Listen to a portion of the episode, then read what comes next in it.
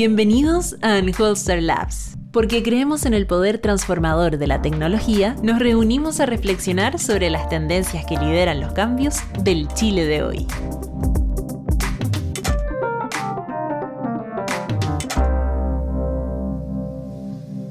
Muy buenos días, bienvenidos al primer capítulo del podcast que hacemos en conjunto con entre Unhoster y la Bot eh, para conversar acerca del trabajo de la convención tanto desde el contenido como los datos. Nos encontramos con la periodista Francisca Skonick. Hola, buenos días. Hola, buenos días. No? ¿Lo dije bien? Bien. Cofundadora y editora La Bot. La Bot es una, un newsletter, un sitio web, un robot en Telegram, que es bastante entretenido, de hecho, eh, que ha estado enfocado en distintos eh, ámbitos de contenido en, en, el último tiempo, en particular en la convención. Eh, Francisca es cofundadora y editora, eh, además que eh, la semana pasada recibió el premio, lo había ganado hace varias semanas atrás, pero la semana pasada finalmente le, entregaron el premio Lenka Franulich, que reconoce su trayectoria e inmenso aporte al periodismo de investigación. Felicitaciones, Francisca. Nos acompañan Cristóbal Uneus y yo, Antonio Díaz. ¿Cómo? Check y reportar. Claro. Démosle. Em, eh, muchas gracias, Francisca, por estar acá con nosotros. Yo creo que em, el newsletter de la bot ha sido bien bueno y clarificador en poner algunos puntos que los medios tradicionales no están recogiendo. Tú estás constantemente, yo te veo ahí, te sigo en Twitter, em, siguiendo la convención y no y sería bueno quizás partir como siendo una recapitulación en qué estamos Em, y cuáles son los temas que se están discutiendo, que ya están zanjados, como para que la gente que nos está escuchando sepa cuáles son los mitos y las verdades de la, de la convención. Bueno, estamos en un momento bien crítico en que nos acercamos ya al cierre del proceso eh, de trabajo constitucional y en que ya todas las comisiones han sometido al Pleno algunos de sus informes. ¿ya? En la planificación, eh, las comisiones tienen pensado enviar dos o tres informes en general. Por lo tanto, eh, ya se puede decir que todos han, pasado la prueba de, los dos tercios, o no la han pasado, digamos, y se los han devuelto eh, para hacer correcciones. Eh, y ya empieza a tomar forma el borrador del texto, que tiene ya alrededor de 150 artículos, y van están prontos a entrar algunos que son, yo diría, el corazón de, de la Constitución y los que no pueden faltar, eh, que son aquellos que tienen que ver con el diseño del sistema político.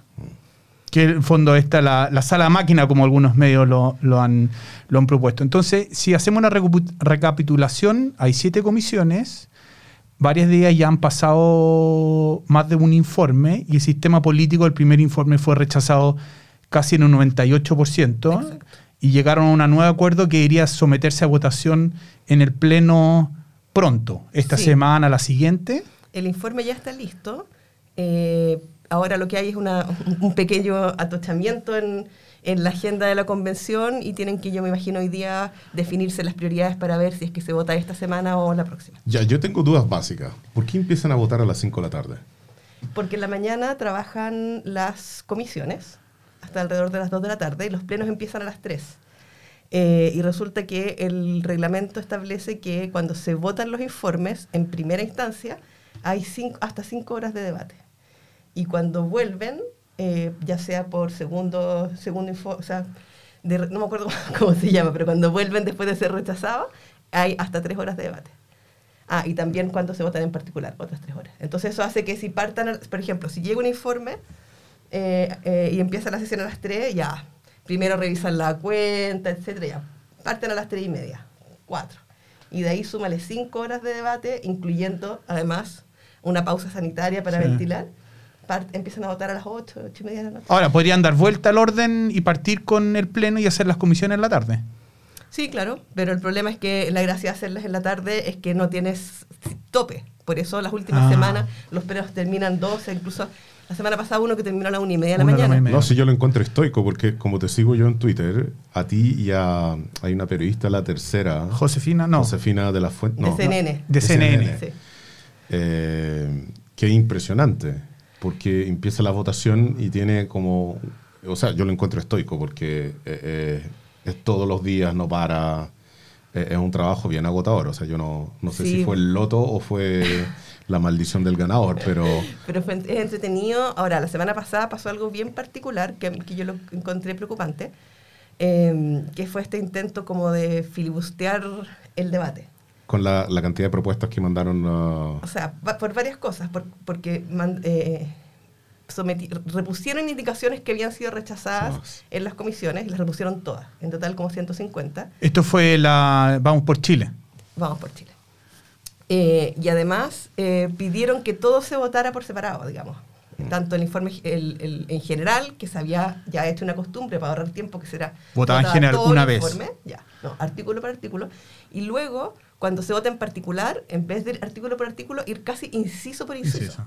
Entonces, eso hizo que en un momento se calculara que la sesión iba a terminar el día siguiente a las 9 de la mañana. Claro. Y resulta que las comisiones empiezan a las 9 y media, entonces fue como, era una locura. Significaba trabajar en banda 48 horas, lo que es imposible, y finalmente se decidió suspender a medianoche, pero se perdió un día entero de comisiones y de pleno en un momento en que realmente los tiempos están súper ajustados, está calculado todo así milimétricamente para alcanzar a la fecha. Ahora, alguien que no sigue mucho la convención, le cuesta, o al menos cuando yo trato de ver las noticias, es a veces confuso saber qué pasó por el Pleno y qué pasó por la comisión y falta todavía la regla de los dos tercios, porque la convención estableció esta regla que yo creo que terminó siendo perjudicial, que la comisión aprobara por mayoría simple, pero al pleno le pide dos tercios. Entonces se aprueba algo en la comisión con mayoría simple, pero después en el pleno es rechazado porque no tiene los dos tercios. Lo, lo lógico habría sido que se aprobara por dos tercios también en la comisión, por último para ponerle un filtro. Es que lo que pasa es que en parte este trabajo está modelado a partir del trabajo que tiene el Congreso, digamos. Claro. y, y ahí funciona así, no sé cómo será en otros países. Y por otro lado, yo creo, y esto ustedes lo han medido, eh, las comisiones no reflejan exactamente No, para eh, el peso Del de los pleno. distintos No, no, no. Sí. colectivos en el Pleno. Y de hecho, ahí hay quienes creen que quizás hubo un error de diseño De del diseño, reglamento. claro. Porque funcionaba eh, buscando patrocinios para eh, inscribirse en las distintas comisiones.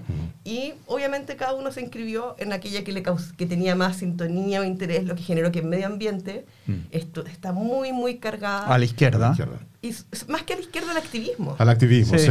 sí. Eh, Entonces, eh, es muy difícil mover posiciones y negociar. Mm. Si la derecha es minoría, igual en todas las comisiones, Sí, eso, no, sí. eso no va a cambiar. Sí. Pero son activistas y es una comisión que va a ver medio ambiente y el modelo económico. Sí. O sea, uno esperaría que allí hubiera gente experta. Claro. eh, Pero como que tiraron la economía. esponja con esa comisión. Eh, ¿En qué sentido? No, en que, en que tú esperarías que, que probablemente...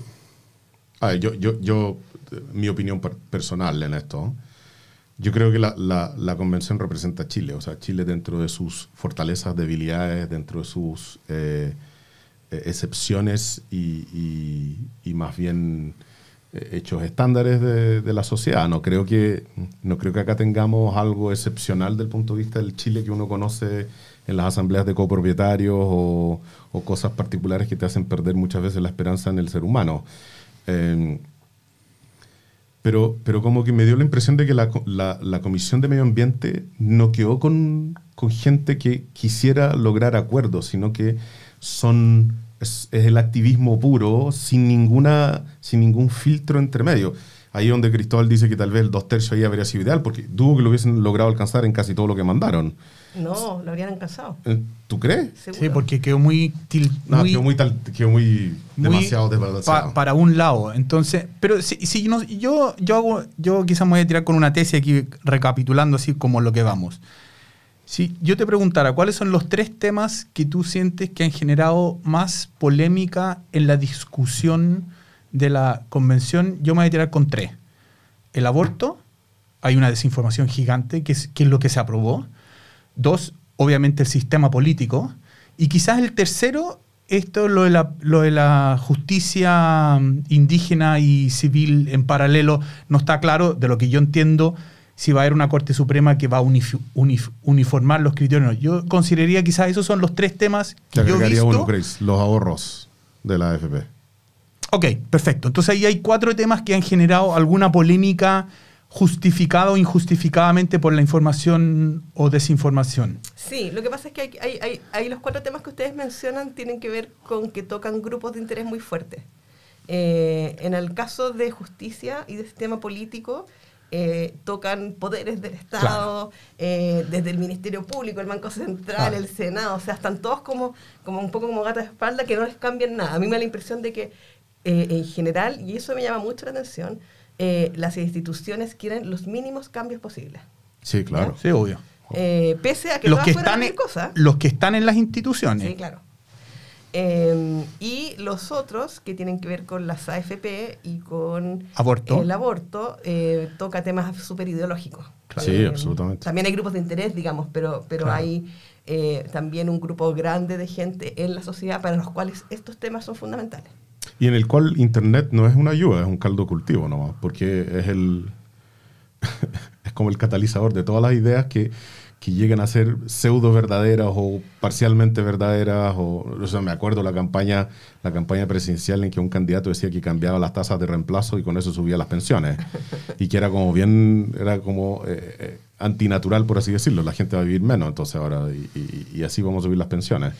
Sí, eso tiene que ver en general con la forma en que nos relacionamos con las comunicaciones hoy en día. Yo creo que no hay tema en que tenga un grupo organizado capaz de defender ante la autoridad algo que no termine en una campaña por redes sociales, digamos, porque es más barato, porque entonces eh, en, la, en, la, en, la, medida desesperada eso eh, incluye desinformación. Ahora, lo complicado en este caso es que la desinformación, sobre todo en el caso de, de las AFP, porque en el caso del aborto yo entiendo que puede haber una pequeña... Eh, interpretación abierta a lo que los convencionales de derecha están criticando. Pero en el caso de las AFP, eh, lo preocupante es que son los mismos convencionales los que inician la desinformación.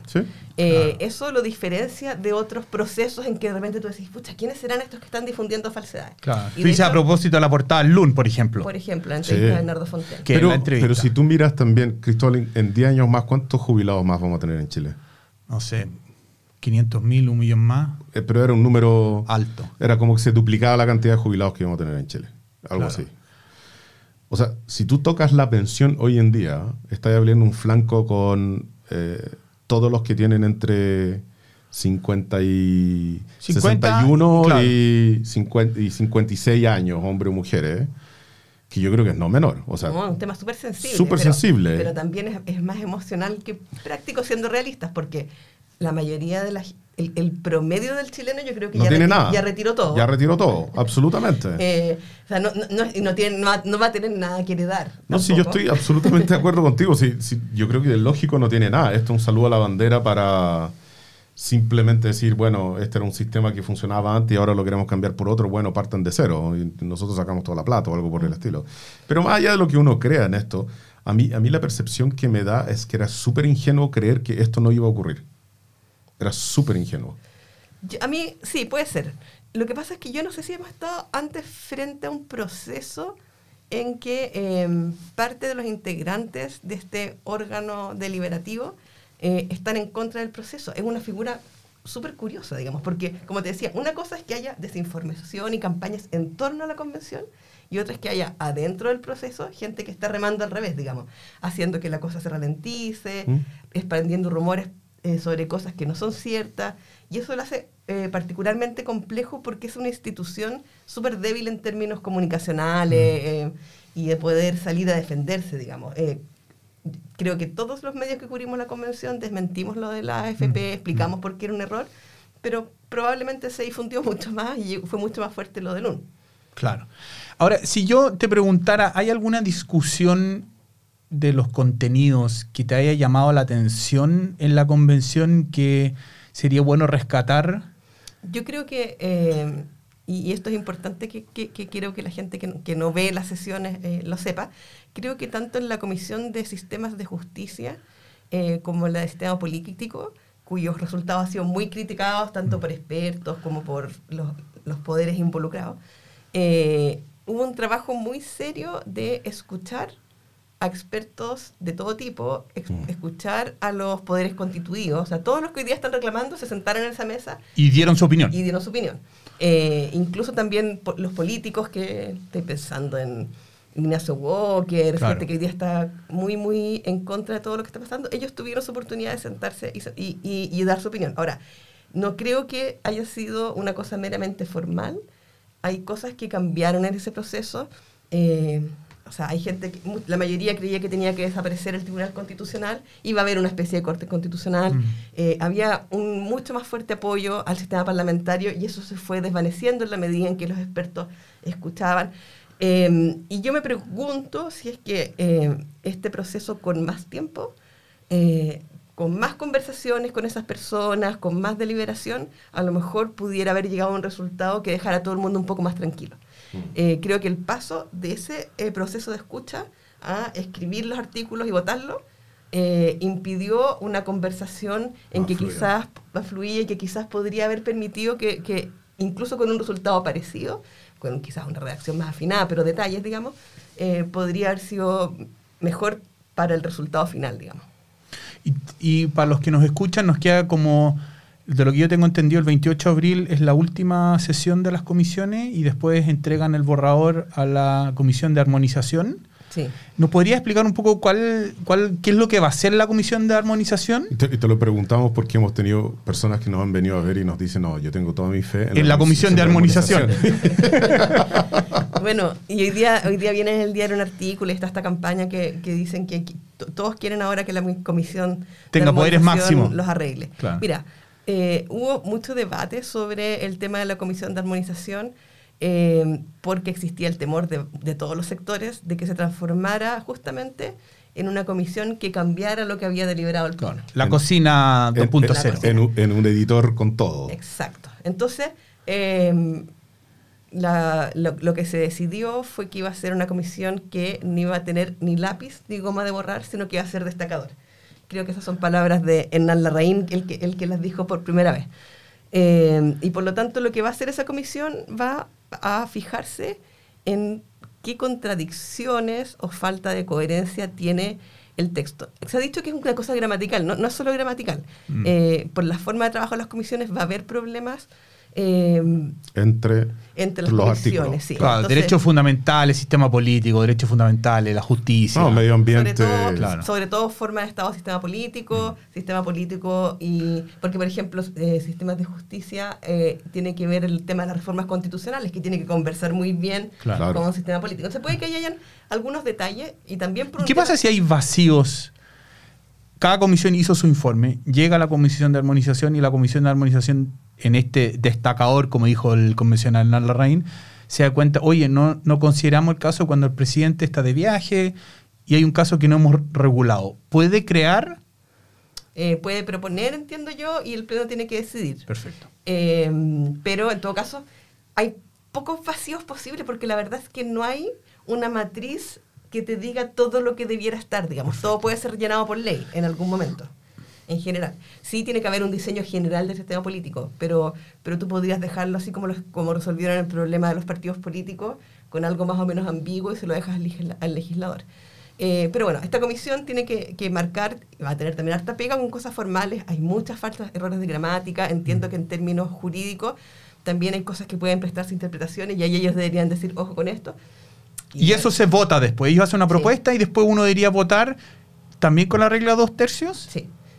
Eh, pero hay, hay gente que cree que habría que aumentar las atribuciones de, de esa comisión. Se dice que podría haber un cambio reglamentario, pero todavía no, no está claro exactamente con qué alcance. Ya, para, entonces, para, para, si yo quisiera darle más poder a la Comisión de Armonización, el Pleno está en su autoridad de cambiar el, el reglamento para darle más poder a la Comisión de Armonización. ¿Podría hacerlo hoy día? El, el Pleno puede hacer cambiar cualquier cosa eh, respecto su- al funcionamiento de la convención que no, que no toque la, la regla de los dos tercios. Perfecto. Eh, ahora, el problema es si es que quieren hacerlo o no. No, está Porque- bien. Porque en el fondo la gente que está proponiendo es que hay que, es que hay que dejar que la comisión resuelva todos los problemas. Es gente que quisiera que el pleno estuviera eh, fuera autocrítico y dijera alguien tiene que arreglar lo que yo hice. Me- a mí no, para mí no tiene mucho sentido. Otra cosa es darle pequeñas atribuciones que podrían eh, mejorar un poco el trabajo. Ahora, el, el último cambio que se aprobó la semana pasada disminuye el, el tiempo de la comisión Sí, de, claro. Sí, de claro. armonización. Y lo que dicen los expertos... 37 días ahora, ¿no? tres semanas. Tres semanas, no, si lo bajaron harto. Era Harto. 37 días antes y lo bajaron a tres semanas. Sí, tres semanas. Y, y lo que yo he escuchado de algunos expertos que, Es que no dan los tiempos. en que la experiencia comparada dice que eh, el- las comisiones de armonización a veces se demoran incluso más que el proceso de de liberación. Ahora, también eh, hubo una propuesta en su momento de algunos colectivos eh, convencionales del colectivo socialista de que se extendiera el tiempo exclusivamente Para la comisión de armonización. Yo creo que sería súper razonable. Claro. En la, en la entrevista al presidente del Senado el fin de semana decía un poco eso. La convención es la que tiene que decidir si necesita más tiempo, más que nosotros ir a decirle, oye, Sí, si el problema es los equilibrios políticos en el Senado, digamos. claro. Eh, no- y, no y el problema ahí no es el presidente del Senado. Sí. Yo, yo creo que si, si es que a los senadores de, de la ex concertación tú les dices, eh, mira, les vamos a dar seis meses más y va- vamos a tener un sistema político más afinado y quizás más parecido al que ustedes quisieran, les dan seis meses y les dan un año. Claro. El problema es que hoy día los equilibrios Son en el Congreso son súper mitad y mitad, digamos. Claro. Nosotros en Anheuser hemos mirado harto las votaciones con esta metodología desarrollada por dos cientistas políticos en Estados Unidos, el Nominate Score, ¿no es cierto? Donde que básicamente posicionan una escala menos uno, uno, y uno mira los nombres los convencionales y uno se da cuenta que una es la izquierda y la otra eh, es la derecha. Y hemos encontrado dos cosas bastante consistentes en el tiempo. Vamos por Chile, siempre el grupo que está más a la derecha. Cambia el nombre si es Constanza Juve, la... em, Cantuaria. Cantuaria. Claro, la Marcela Cubillo, ¿no es cierto? Pero la derecha no es homogénea. Entonces, no es lo mismo en la Larraín que Constanza Juve. Y la gente cree que la derecha es una, es una sola. Em, después, en la izquierda, partieron primero más Chile Digno Mixto y hoy día están más consolidados movimientos sociales constituyentes. Ahora hay pequeños cambios. Pero lo interesante es que en el, si yo miro el centro, los, que están más al medio, em, ha habido cambio. Antes era más el colectivo socialista, ahora está más el Frente Amplio. Chile Digno se ha corrido lentamente más a la izquierda. Entonces, eso te da una, una sensación de que en el fondo esto no es homogéneo. Y lo otro que hicimos la semana pasada por primera vez es que hicimos este análisis separado por informes. Y ahí la cosa cambia. Eh, No es, lo mismo, no es lo mismo la Comisión de Medio Ambiente cuando va al Pleno que la Comisión de Sistema Político. Ah, claro. Entonces pasó en Medio Ambiente que todos los convencionales votaron más hacia la derecha que en Derechos Fundamentales donde todos votaron más hacia, hacia la izquierda. Entonces ahí yo creo que tú tocaste este tema en algún momento, nos preguntaste o tuvimos una conversación, era si es porque las posiciones son más a la izquierda o la calidad del informe es tan distinto que tú en el fondo modificas sustancialmente tu, tu, tu votación. Entonces es Yo- difícil comparar la calidad de los informes, pero si yo miro la, tara- la tasa de apruebo y rechazo, derecho fundamental está arriba, 50 y tanto por ciento, y sistema político es la que está más abajo, 15%, 12%. Sí, yo creo que, que- que eso, esos resultados van a ser un insumo súper importante después para los cientistas políticos que quieran analizar este proceso. Yo creo que hay, hay dos cosas en, en las que fijarse, creo que, hay que, que podrían, en que los números podrían engañarnos un poquito. Eh, una es que las votaciones en el Pleno se deciden con un Excel, digamos. Mm. Eh, porque, sobre todo la, la votación en particular. Eh, porque eh, si es que tienen menos del 50%, se pierden, digamos. Claro. Eh, entonces, eh, y de hecho quisieron cambiar eso en el reglamento y no lo lograron. Entonces están todos muy tensos pensando en que ya, esta norma la queremos mandar de vuelta a la comisión, pero no se nos puede caer del, pro- del proyecto constitucional. Eh, entonces hay negociaciones ahí respecto de quién vota qué para que esté entre un 50 y los dos tercios. Perfecto. Y eso yo creo que afecta un resultado que espontáneamente podría ser distinto, digamos. ¿Ya? Interesante. Porque te- si te fijas, en las votas, cuando se votaba en general los informes artículo por artículo, había artículos que tenían, no sé, 15 Cero. votos. Sí, cero. sí. Y eso probablemente... Fue negociado. refleja- no, no, cuando es en general probablemente te reflejaba lo que la gente pensaba de ese artículo. Pero cuando votáis en particular y tenéis que tener más del 50%, te altera un poco eso. Eso es una cosa. Y lo otro es que eh, me acuerdo de la nota de la tercera que presentó el resultado de, de los distintos grupos y, y- y cómo se han eh, transformado en, en los- Influyentes. en los influyentes. Yo creo que ahí lo que hay que mirar, y hablar de un número mágico es que es 103. Yo creo, estoy en- yo creo que el, el- No, porque el- 103 dos tercios. Claro, es que yo creo que el número mágico es el tercio, más que los dos tercios. Ah. A ver, lo- este es el- Eh, en- Antonio viene hace 52. rato hablando de los 52. 52 es el número para mí. Ese es el O sea, yo creo que si tú tienes 52, tú efectivamente puedes decir la, rayar la cancha, por lo menos. Y decir, mira, si no tenemos Senado, todo lo que tú mandí lo vamos a rechazar. Exacto. Entonces lo podéis mandar todas las veces que queráis, pero lo vamos a rechazar. No lo digo como hacer el filibuster, pero también para parar un poquito la... O sea, porque si tienes poco tiempo y además tienes que avanzar en esto, de poco sirve que tú sigas avanzando en un nivel tan atomizado. Se tiene que armar, porque vas a armar un 52 acá y acto seguido otros van a armar otro 52 y vas a tener conversaciones entre fuerzas macro. Eso, eso es lo que yo creo. Yo creo que es mucho más fácil armar 52 que 103. Exacto, y es lo, que, era lo que buscaba la derecha y fue el gran fracaso de la elección. Eh, porque si tenía el 52 tenía la Claro, convención. pero la derecha lo busca en forma monolítica, ¿cierto? claro, con, con- un matiz que es tan de la misma forma como lo busca la izquierda desde el Partido Comunista a la lista del pueblo, lo que sea. Todos buscan esta, este, esta coalición que no se quiebre, ¿cierto? Pero en realidad nunca funciona. Siempre se quiebra por uno o dos ramas. Exacto. Y, lo que es interesante de mirar a partir de los datos de ustedes es en qué medida eh, los, los- Porque no hay grandes colectivos, digamos, el más grande es la derecha. Sí. ¿Ya? Y tiene 37 votos. Tiene 37. Entonces la brecha entre los 37 y los 52, 15. eh, claro, pero en el fondo los tienen eh, casi los socialistas, casi el Frente Amplio. No, los pueblos originarios. De hecho, nosotros escribimos una... Pero es que los, los pueblos originarios no... Nosotros escribimos una columna con Alex al muy al principio, cuando salió esta carta de la derecha, ¿no es cierto? Promovía poner la raíz, como tratando de, de hacer un pacto con los pueblos originarios. Nosotros dijimos, aquí hay unos posibles acuerdos para, para negociar algo que después nunca se concretó por alguna razón más política, ¿no es cierto? Sí, pues, pero, además los pueblos eh, eh, originarios, los escaños están divididos completamente. Sí, No, de acuerdo, pero hay sí- que tomarlos como dos. como dos. Claro, los, en fondo los mapuches y los no mapuches, tengo entendido. ¿No? No, no, no, hay, hay mapuche en los dos lados. Sí. ¿En serio? Ah, interesante. Así que yo creo, yo miraría ahí cómo esas alianzas se forman, digamos. Es que- Eh, en qué medida el, el, no sé, pues el colectivo socialista tiene poder de veto sobre algunas cosas, Sí. cuando se une con un par de personas más, digamos. Eh, el Frente Amplio puede tener poder de veto en algunas cosas, y en cambio los comunistas, que son muchos menos, Son mucho menos. eh, son mucho más eficientes para No, pero mucho con, mejor. con el Sí, resto sí, sí. Claro, claro.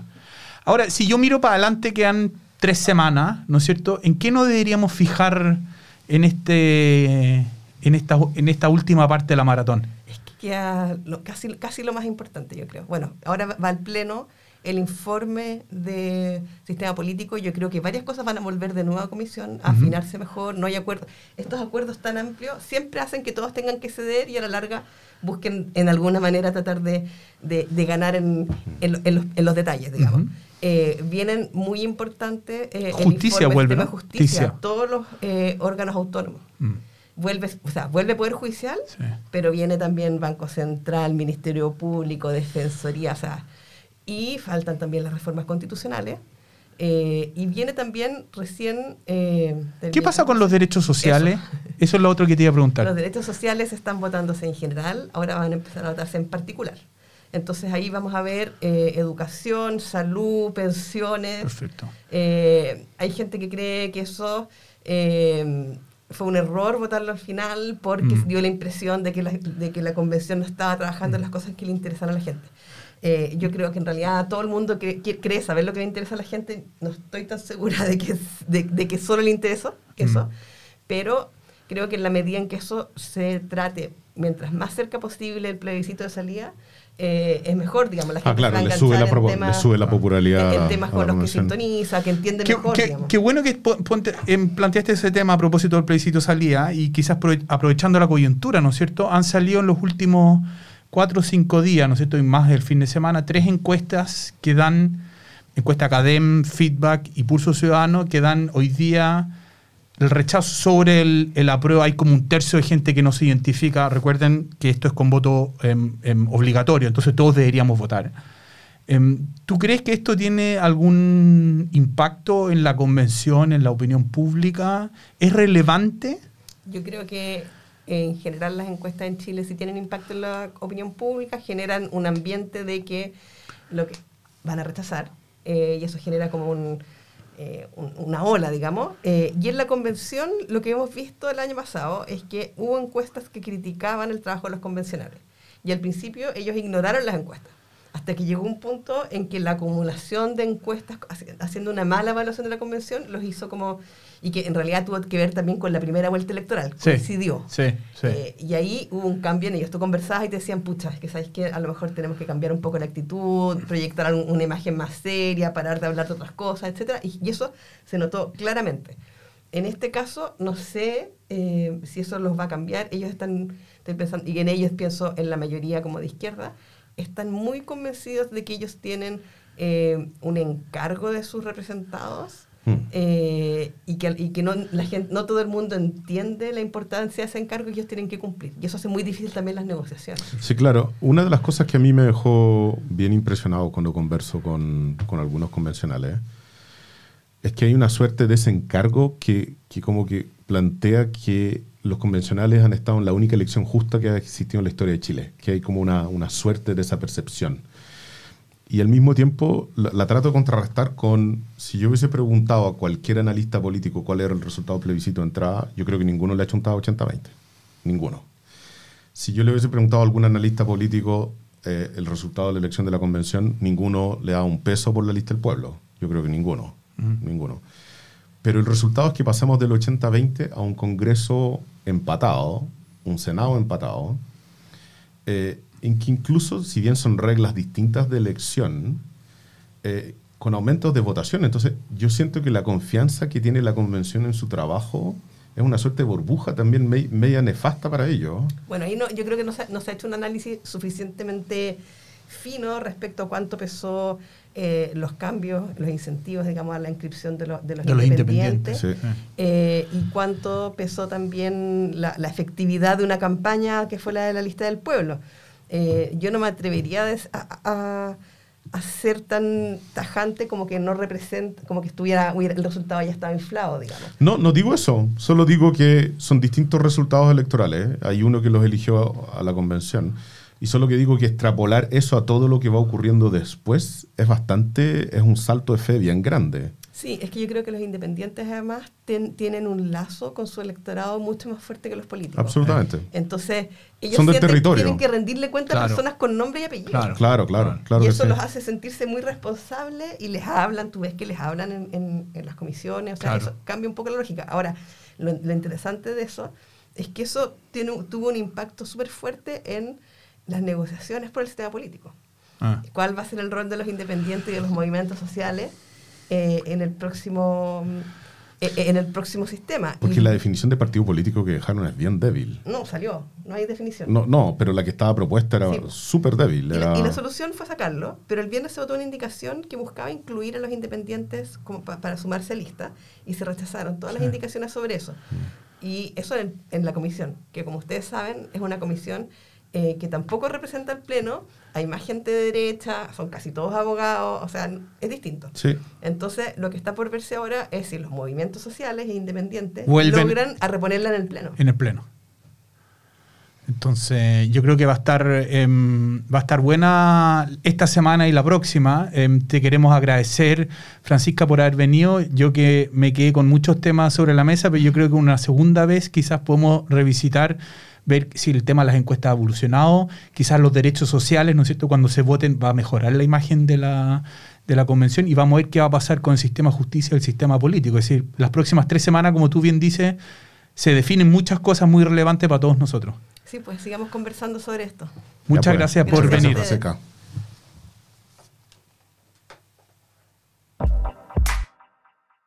Anholzer Labs es el punto de encuentro de distintas miradas que constituyen el ADN de una empresa que construye soluciones exitosas e innovadoras en base a Data Science, Data as a Service y desarrollo de software a la medida.